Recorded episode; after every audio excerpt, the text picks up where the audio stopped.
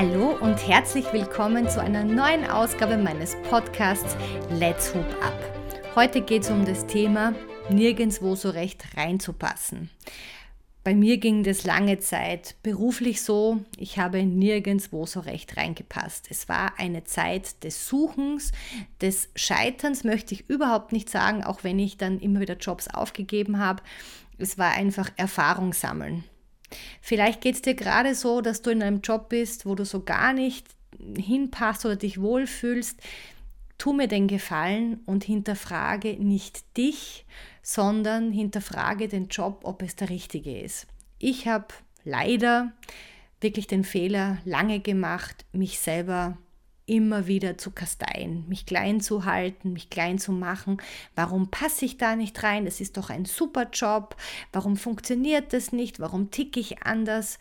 Im Prinzip war es einfach nie das Richtige. Es hat zwar zu diesem Zeitpunkt zu mir gehört, ich musste wahrscheinlich wirklich so blutig diese Erfahrungen machen, dass das einfach Schrott war für mich, aber ich hätte das ganz anders sehen können. Heute weiß ich das, ja, heute. Man weiß so viel im Nachhinein, im Nachgang weiß man es, aber damals war das wirklich schwierig. Das war die Zeit nach dem Schiff.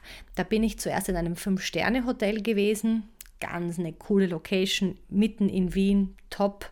Und da habe ich eine tolle Position bekommen, Senior Event Manager. Da musste ich sogar, das ging hoch bis zu einem Scheich, drei Instanzen durchlaufen, um diesen Job zu kriegen. Also jetzt keine Kleinigkeit. Und da hätte ich Events organisieren sollen für das Hotel das Hotel selber bewerben sozusagen. So, was ich aber nicht hatte, war ein Budget. Du kannst natürlich jetzt schwer ein Event organisieren, wenn du keine Kohle hast.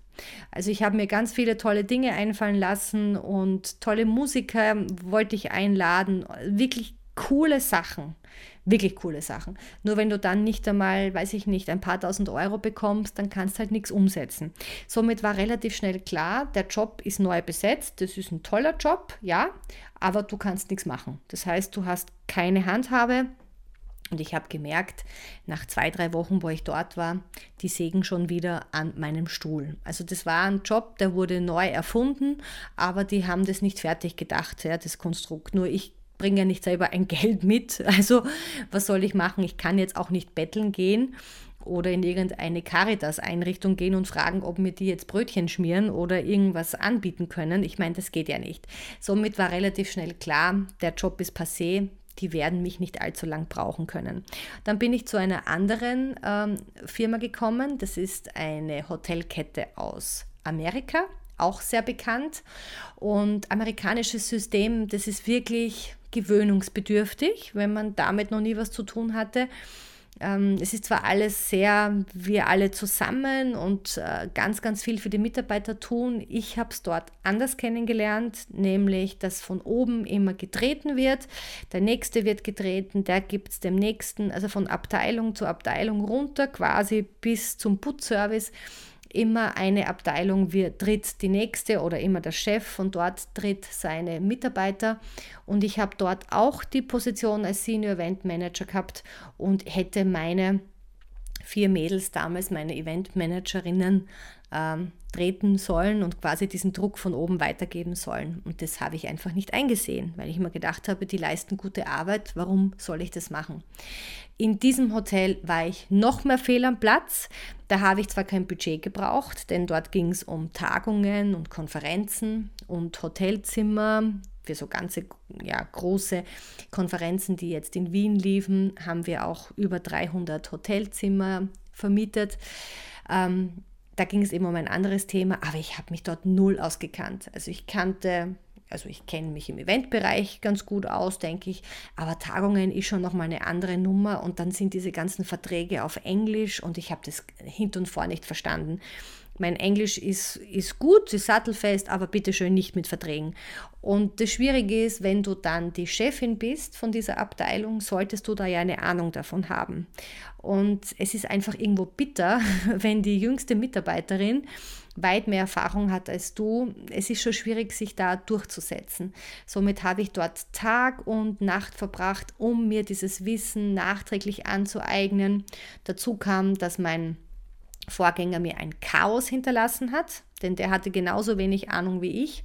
Also er wie ich waren völlig fehlplatziert und äh, fehlbesetzt. Und dann eben die ganzen Mitarbeiter, wo ich eben gemerkt habe, die schenken mir null Vertrauen.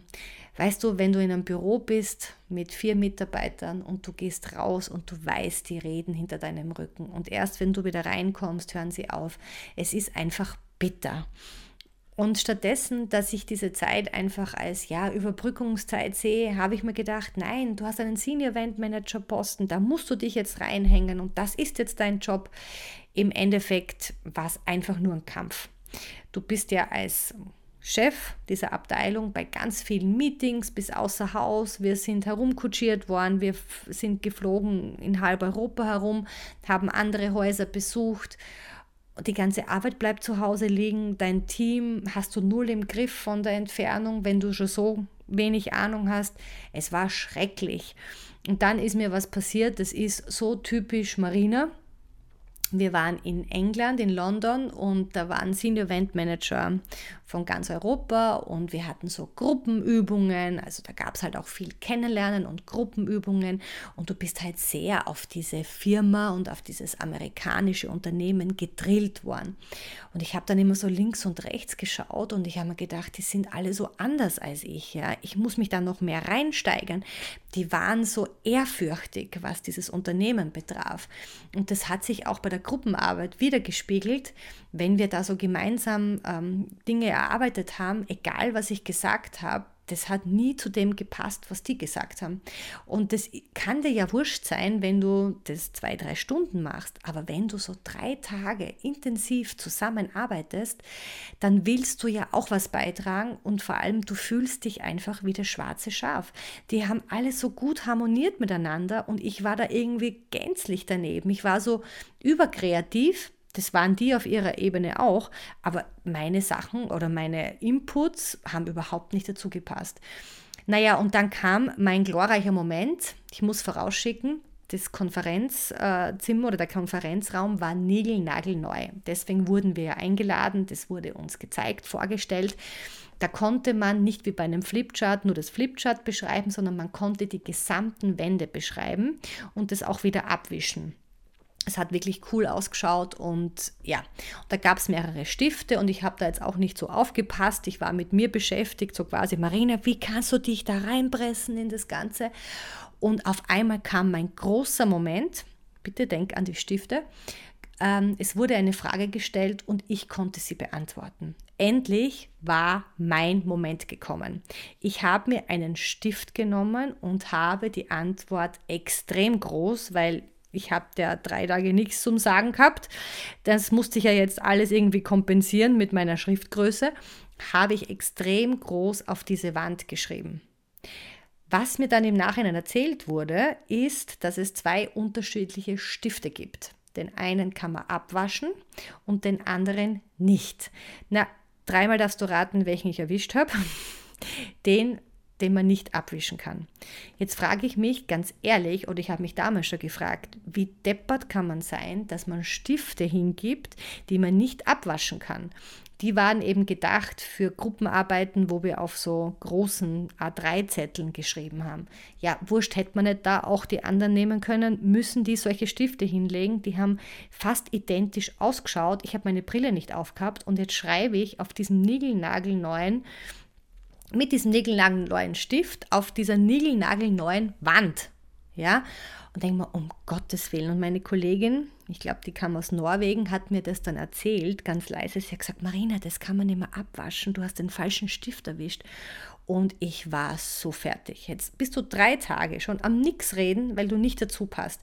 Dann hast du deinen glorreichen Moment und dann machst du noch Scheiße, wo du jetzt vielleicht, keine Ahnung, ähm, weiß Gott, wie viel Schulden zu bezahlen hast. Und ich habe dann überlegt, was für eine gute Versicherung ich habe, damit ich mir das leisten kann.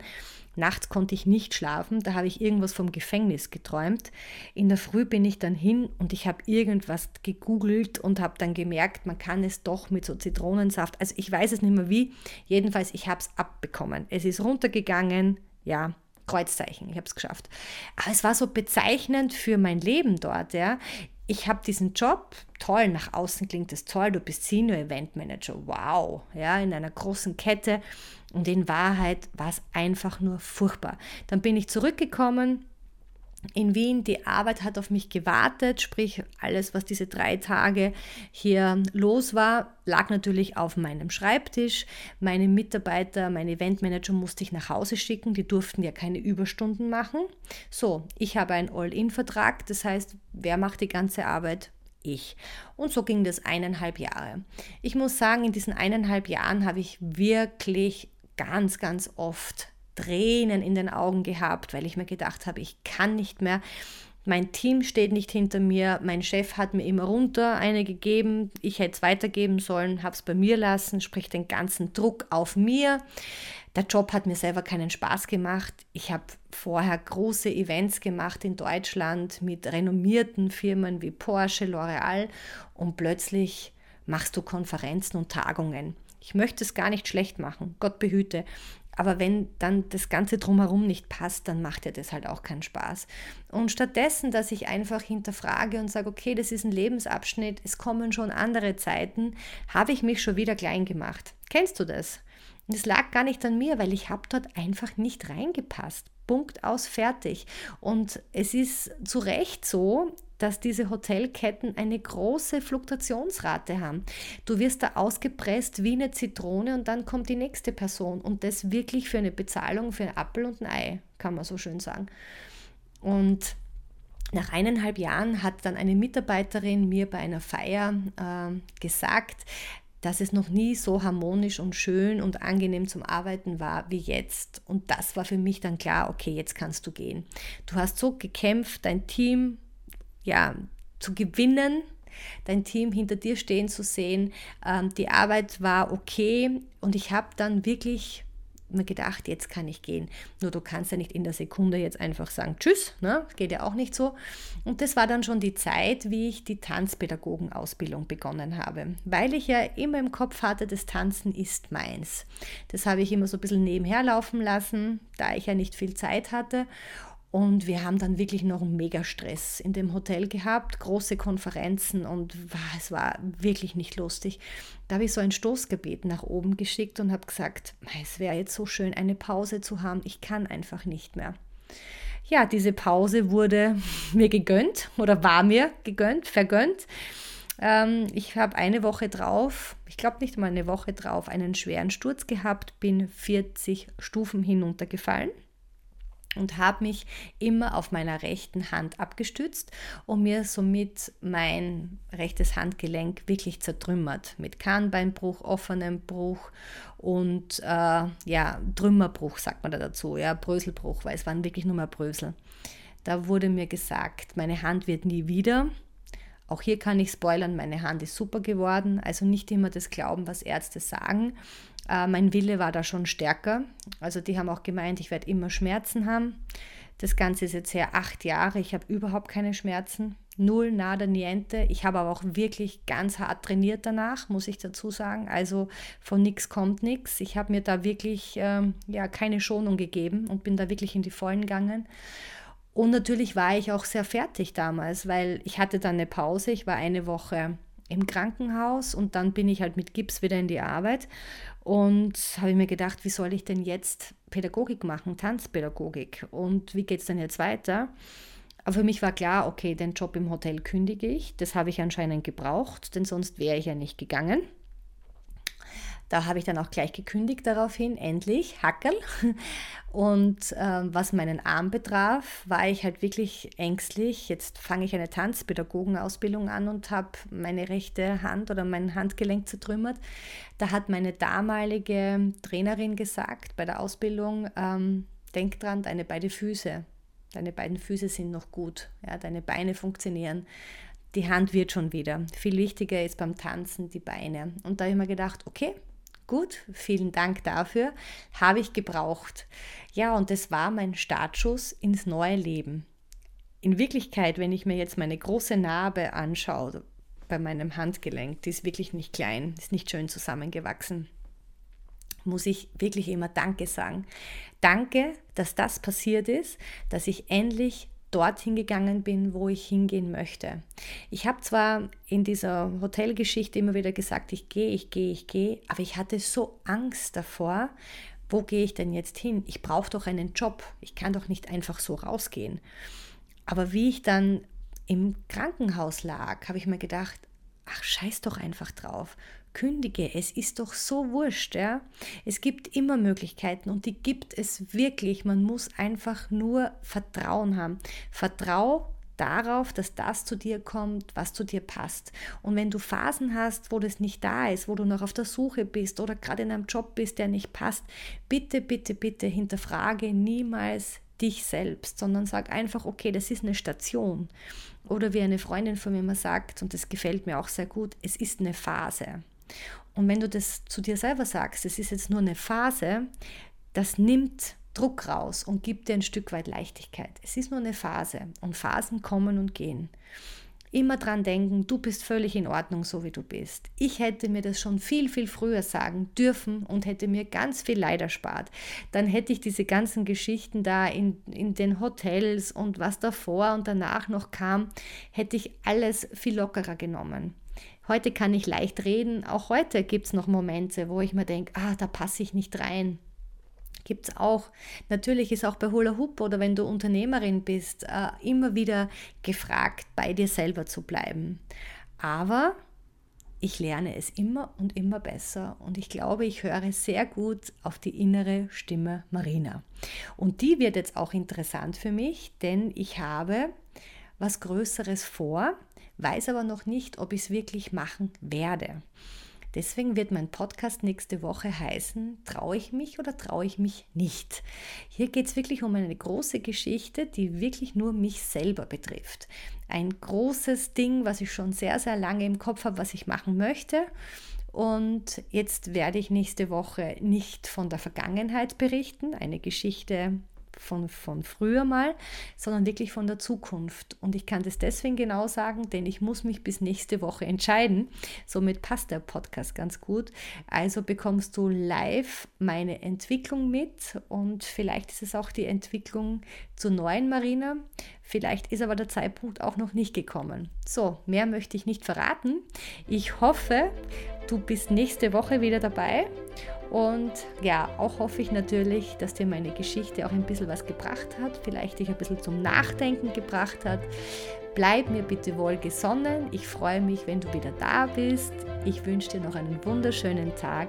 Deine Marina.